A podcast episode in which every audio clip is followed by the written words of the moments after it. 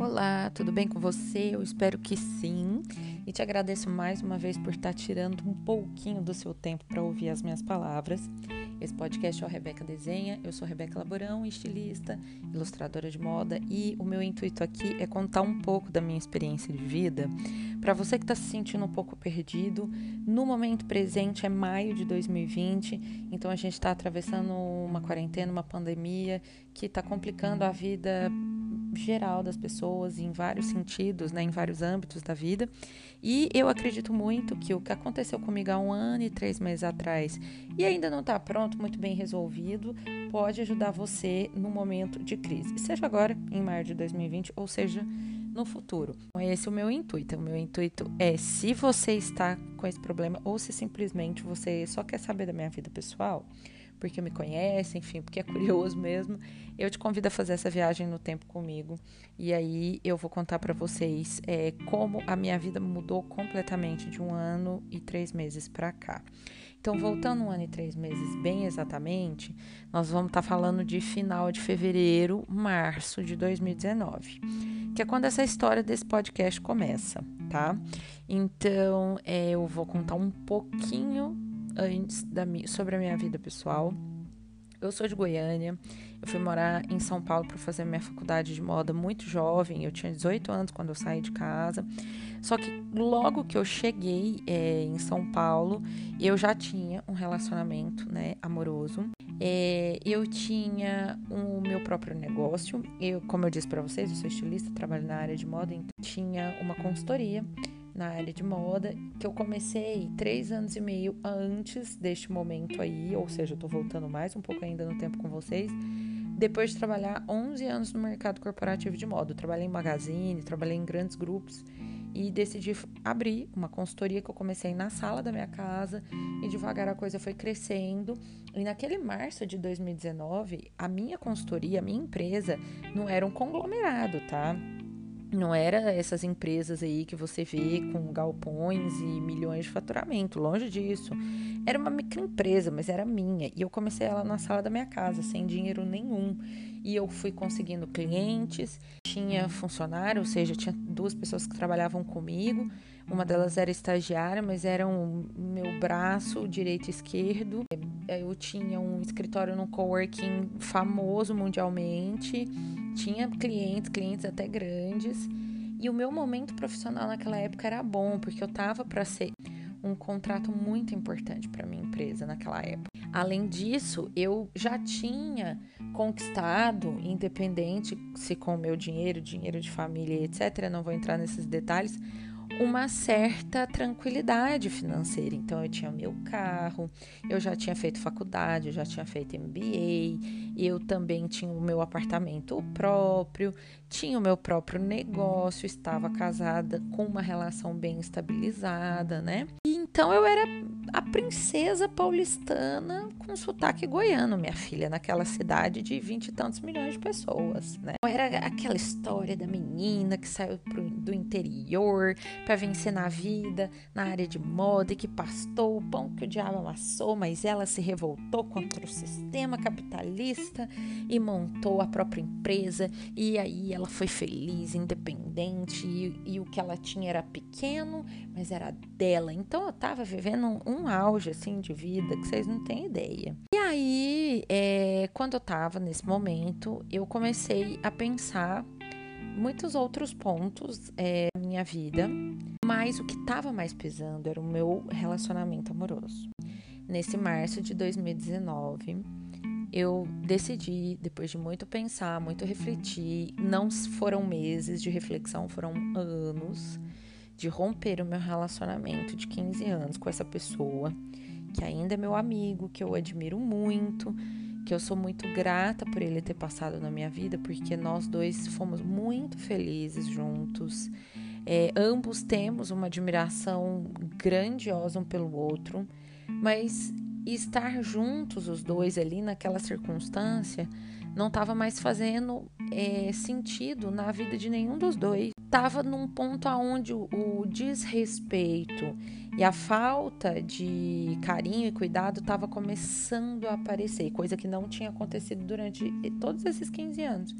e foi aonde o meu sinal vermelho ligou. Eu realmente pesei todos os pontos e circunstâncias e foi aonde eu decidi acabar com o relacionamento. Fui eu que terminei.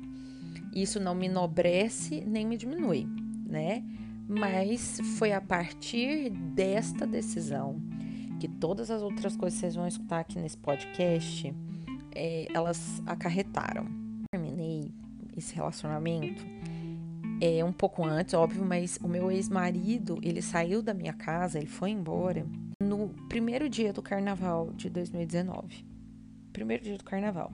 Para quem não sabe, São Paulo é a terra dos bloquinhos, né? Então todo mundo sai na rua do carnaval, os bloquinhos são fervo e ninguém é de ninguém, aquela coisa toda. Obviamente que tinham amigas de super confiança que já sabiam que eu me separando, tava processo de separação, que ele tava saindo da minha casa e eu tava sozinha bem naquele momento que uma força, a minha força motora emocional tava falando assim para mim: recolhe, porque uma longa jornada vai começar. E você precisa a entender e aprender a ser sozinha. Agora a vida mudou. Você decidiu que você queria essa mudança de vida. E foi uma mudança muito consciente, tá, gente? Não houve interferência de terceira pessoa, não houve interferência de ideias de outras pessoas, tá? Foi muito meu. Eu tinha dentro de mim essa força motora do recolhimento mas eu tinha a força motora exterior das minhas amigas, das pessoas que estavam ali querendo me ver bem, para sair e ir para bagunça e ficar ali no meio das pessoas e vamos pro carnaval, porque é com festa que você vai beber a tristeza e que você vai enfrentar isso tudo, né? A gente faz essas coisas e elas são descabidas, mas a gente faz.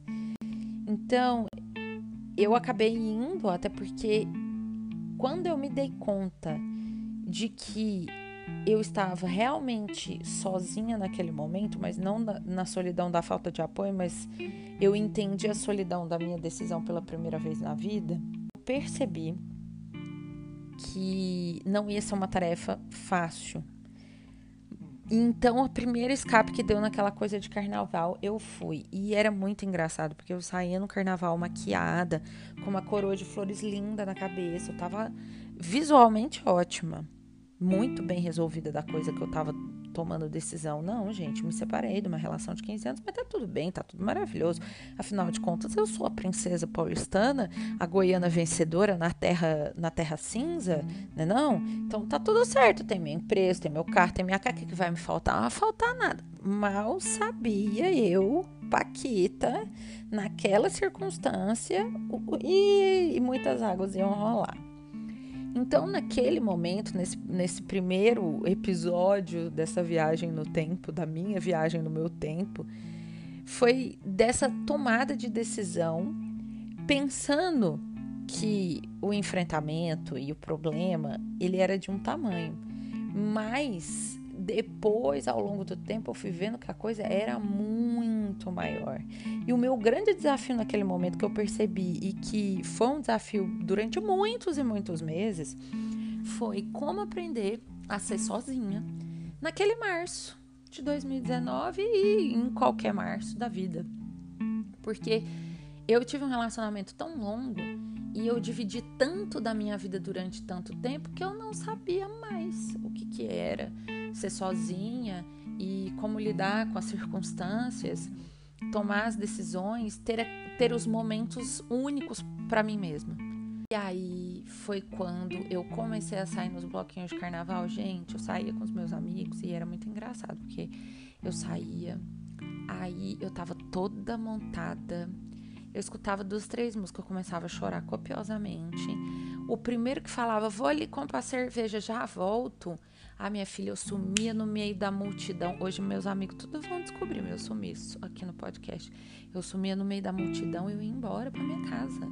Eu não ficava, porque emocionalmente eu não conseguia estar ali. Imagina você naquela muvuca de gente, sendo que tudo que você quer é ficar sozinha, chorando, dentro de casa, tomando sopa de letrinha. E eu lá no meio daquele, daquele forfé. E eu ia porque eu sabia que as pessoas queriam ver o melhor de mim, mas eu, eu tava indo com a Maria, mas não tava me ouvindo. E foi aí que eu percebi o quão auto-abandonada eu estava. Foi aí que eu percebi o meu auto-abandono. Foi o, o primeiro sinal. Então, trazendo para o momento presente, a gente está é, enfrentando um momento de quarentena, de quietude, solitude, hashtag fica em casa. Pense em tudo aquilo que você realmente quer fazer por, por você, tudo aquilo que você quer realizar por você e mais ainda, é tudo aquilo que você não fez em nome do outro e o nome de alguém.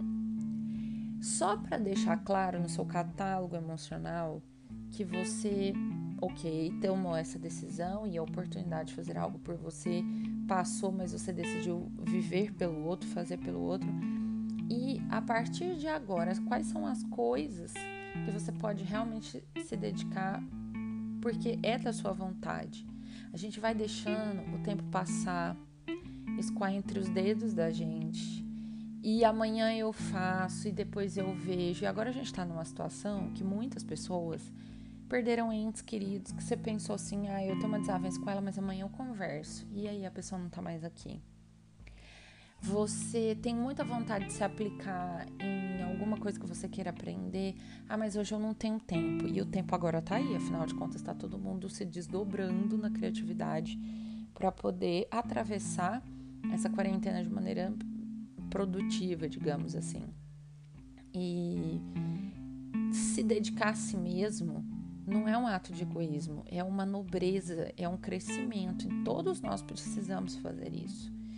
Então, voltando no, na minha experiência de vida, o que eu trago para você agora, que pode estar tá vivendo um momento difícil, às vezes até uma ruptura de uma relação, eu não quero virar para você e falar assim: ah, vai passar. Isso aí quem fala é a tia véia. Que, ai, meu filho, vai passar. Isso aí, ó, logo mais você tá com outro, bem. Ó, logo mais você acha uma moça direita para você. Não é assim que funciona, até porque a gente tem que se encontrar. Ver nesse momento presente me deu essa motivação de falar para você que se essa é a sua situação, se essa é a sua reflexão para que você tome uma atitude, ou mesmo se você gostaria de entender qual é a situação de alguém que passa por um divórcio, uma ruptura de um relacionamento tão longo, independente de ser jovem, afinal de contas eu sou jovem, eu tenho 30 e poucos anos, ou seja, ainda dá tempo de casar mais umas vezes. Enfim, independente de qualquer situação, não é só um vai passar. Se encontre, dedique-se a si. Não sei se isso é ortograficamente é correto, mas na linguagem da vida não tem erro nenhum. Permita-se. É dolorido? Não é fácil. Muitas vezes a vida vai querer te arrastar para uma força motora diferente daquela que você quer seguir. Mas em frente, experimente, mas não se abandone jamais, independente da sua situação. Gente, esse foi o primeiro episódio da nossa viagem no tempo aqui no Rebeca Desenha. Eu espero que vocês tenham gostado, de verdade. E é, quem quiser ver os resultados de, de toda essa viagem no tempo que eu fui fazendo, tem o meu Instagram, é o arroba Rebeca Desenha, igualzinho o nome aqui do podcast. O YouTube tá em vias de, quando tiver pronto, eu vou comunicar a vocês e eu espero vocês no episódio 2, onde eu vou contar para vocês a respeito de abril de 2019, aonde a coisa começa literalmente pegar fogo. Beijos e até a próxima.